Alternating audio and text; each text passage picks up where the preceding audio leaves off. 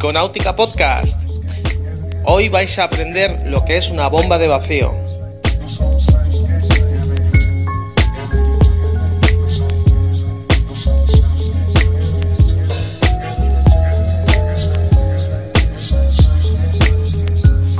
Hola amigos, bienvenidos a Briconáutica Podcast, el portal de náutica que pertenece al blog de Palma Yatsai y donde tocamos todas las temáticas relacionadas con el mundo del ocio náutico y que no pertenece a ninguna emisora de radio.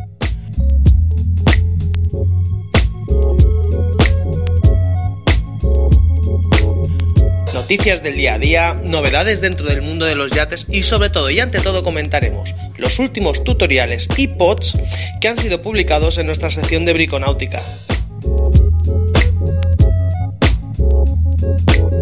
Como es costumbre cada semana, eh, vamos a hacer un repaso de lo que se ha publicado eh, en el post en el blog de Palma Yachts que es donde es el núcleo de este podcast. Y bueno, la semana pasada, eh, como los que hayáis, los que hayáis leído eh, o entrado en el, blog, habéis visto que, que, hice la introducción sobre lo que sería el mundo de la bomba de vacío. Suena muy raro, pero bueno, es la realidad. Em, las bombas de vacío están causando la revolución a nivel industrial dentro del sector náutico. Yo estoy seguro que anteriormente eh, sus utilizaciones eran muy amplias y alguno de vosotros seguramente diréis, bueno, pero tío, estás un poco desfasado. Eh, estoy seguro, pero para la aplicación a la que nosotros la destinamos eh, es totalmente novedoso. De hecho, si esto lo comentáis a cualquier carpintero de casas, incluso a muchos carpinteros, náuticos creerán que le estáis hablando en chino. Yo hace ahora alrededor de 3-4 años que ya lo estoy utilizando y ahora es una herramienta, se ha convertido en una maquinaria eh, imprescindible dentro de, mi sector. Yo no concibo eh, realizar un trabajo si no tengo esta máquina.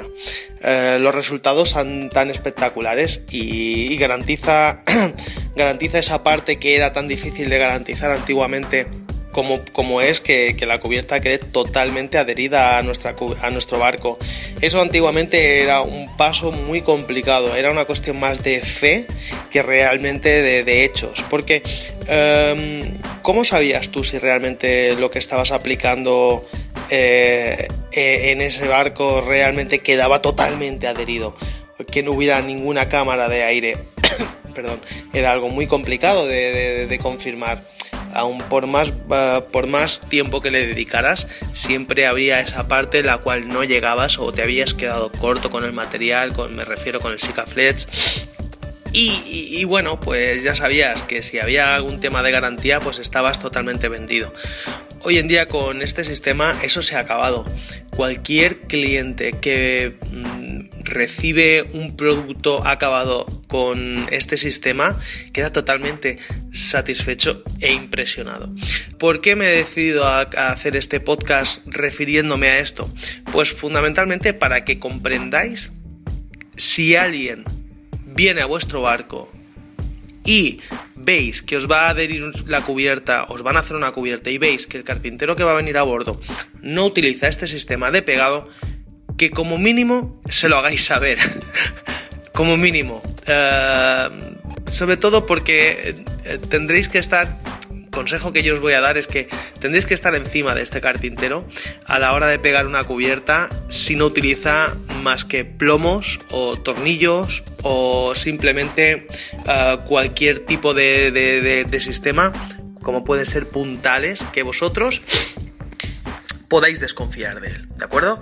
Uh, yo lo siento, no es para menospreciar a los demás, pero sí es para dar este toque de que, de que hoy en día esto se ha simplificado muchísimo. Um, intentad antes de con, uh, concretar el trabajo con cualquier carpintero náutico que os vaya a realizar una cubierta, este punto. Porque este punto os va a ahorrar muchos dolores de cabeza. Os va a ahorrar las molestias futuras de que si la cubierta no está bien pegada, cualquier parte de agua que entre a, través de la ranura uh, se convierta en uh, un problema de corrosión o de putrefacción si el vuestro, vuestro barco es de madera, etcétera. ¿De acuerdo? Um, una, parte, una parte muy importante que, que, tenéis que tener en cuenta si la queréis aplicar para vosotros mismos, es decir, queréis compraros una y realmente queréis utilizarla para hacer un trabajo vosotros mismos en vuestro barco, pues mira, es digno de, aplaudir. Cosas a tener en cuenta. Mm, no compréis cualquier cosa. Intentad que el flujo de aire por hora eh, sea como mínimo de 5 litros, 5 litros cúbicos, ¿vale? Como mínimo para poder eh, tener un, trabajo totalmente satisfactorio, ¿de acuerdo? Eh, este punto es, es, digamos, es uno de los más importantes, porque si no, se convertirá en que compréis una máquina en la cual tiene un flujo menor y se convertirá en que habéis comprado un motor de nevera, por decirlo de alguna manera, bueno, que no os va a hacer el trabajo que tenéis que hacer. Realmente os vais a morir de, os vais a morir de asco y no va a funcionar, ¿vale? este punto es, el, es básico. Si tenéis alguna duda más, no dudéis en contactar conmigo a través del blog de Palma Yachai. Hay un formulario de contacto que sirve para todo, incluido para este tipo de preguntas. No lo dudéis, a través de Facebook si queréis. Cualquier detalle técnico, poneros en contacto conmigo que yo os lo facilitaré. Otro detalle, que, viene seguido de la máquina, que la máquina ya la tenemos, ¿de acuerdo? Ahora queremos hacer, imaginémonos que queremos aplicarlo en una bañera, en los bancos de una bañera. Hemos hecho un panel de, teca y queremos pegarlo con, con bomba de vacío.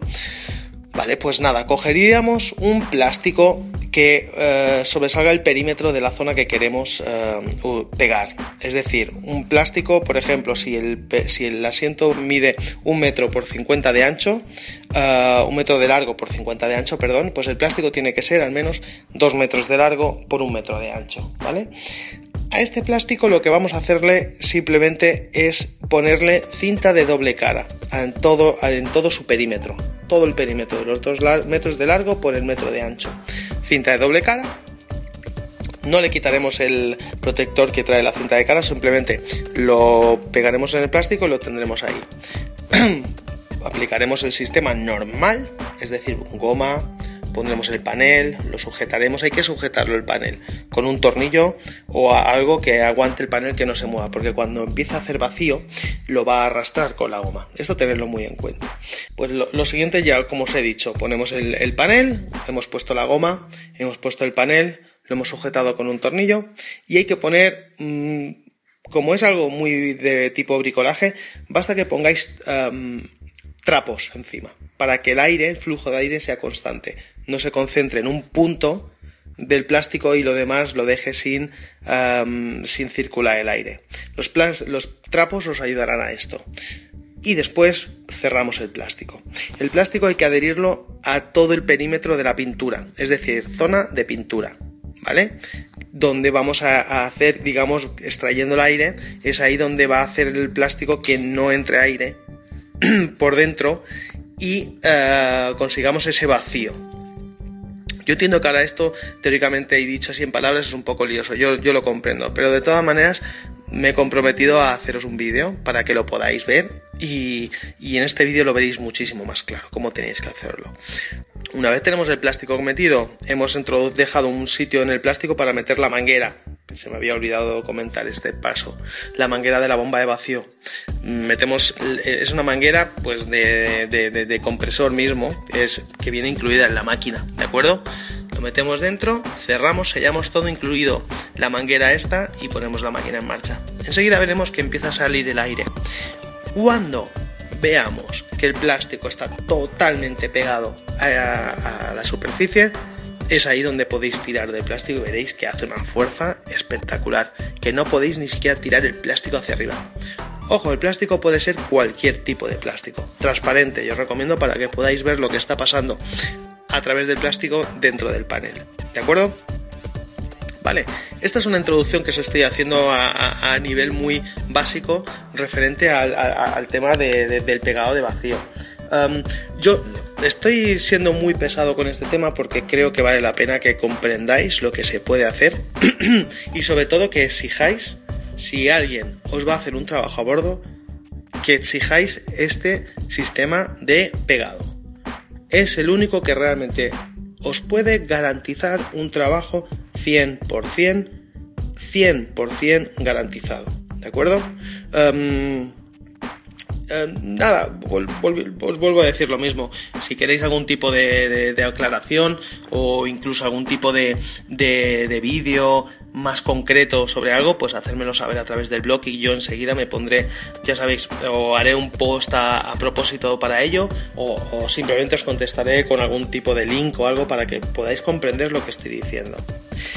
Bueno, pasando un poquito ahora del tema, eh, del tema este del vacío, lo vamos a dejar un poco atrás y vamos a continuar con, a comentar un poco el, último podcast de la semana pasada que, tuve algunos, algunos comentarios que me llegaron a través del blog y, y bueno, simplemente pues nada, aclararos que lo mismo, cualquier tipo de pregunta que tengáis sobre el tema de barniz, mm, me tenéis ahí para poder, eh, para, para lo que sea, es decir, os podré aclarar cualquier tipo de pregunta que tengáis sobre materiales, sobre productos, etcétera.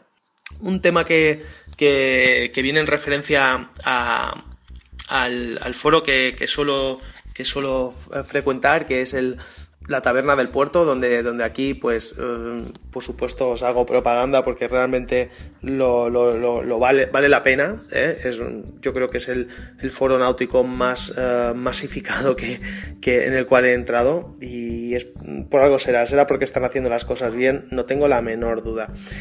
Aún veo que, hay mucha gente que es reticente al tema de, las cubiertas tradicionales, cubiertas de teca tradicionales, por desconocimiento más que nada voy a, aprovechar este podcast para, para hacer una puntualización a, través de un hilo, un hilo en el cual he estado suscrito y he podido comentar. Y es que mucha gente aún me doy cuenta que cree que la teca de Birmania es desorbitadamente cara.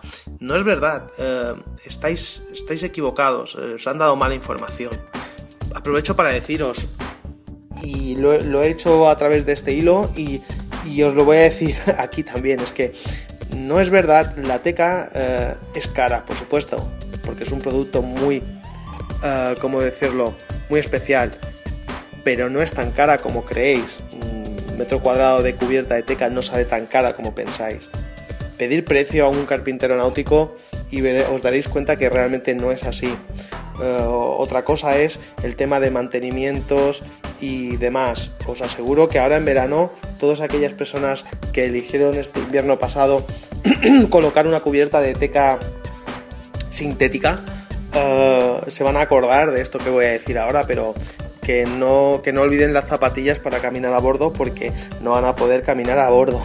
eso es un infierno y todos aquellos que han decidido restaurar su cubierta vieja de teca y no han hecho el cambio hacia una cubierta sintética uh, van a estar muy contentos, la van a disfrutar muchísimo porque mm, de verdad que no hay nada como la teca. Puede ser un poco más barata la sintética. En algunos casos no, en algunos casos quien haya elegido la marca Steak, por ejemplo, ha pagado más que Teca de Birmania. Os puedo asegurar que la vais a disfrutar. Bueno, pues nada, eh, lo dicho de siempre, eh, ya sabéis, todos aquellos que os queráis poner en contacto conmigo, sabéis, entrando en, palmayatsai.com, eh, allí estamos, me podéis, me podéis encontrar ahí.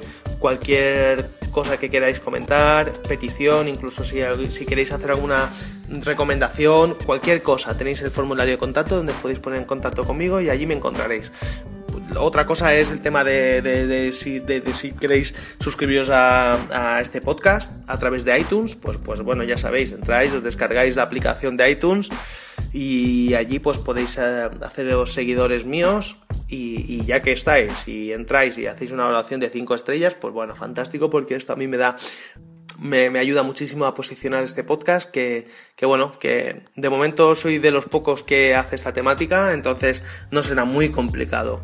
Y si lo hacéis a través de, de, iTunes, perdón, de, de pues lo mismo, si le dais a un me gusta o suscribís a, al podcast, pues súper bien. Eh, allí nos estaremos escuchando y bueno, eh, sobre todo es donde podrás realmente encontrarme y, y ya está, y cada, cada semana nos veremos. Eh, un saludo a todos y gracias. Hasta luego. Adiós.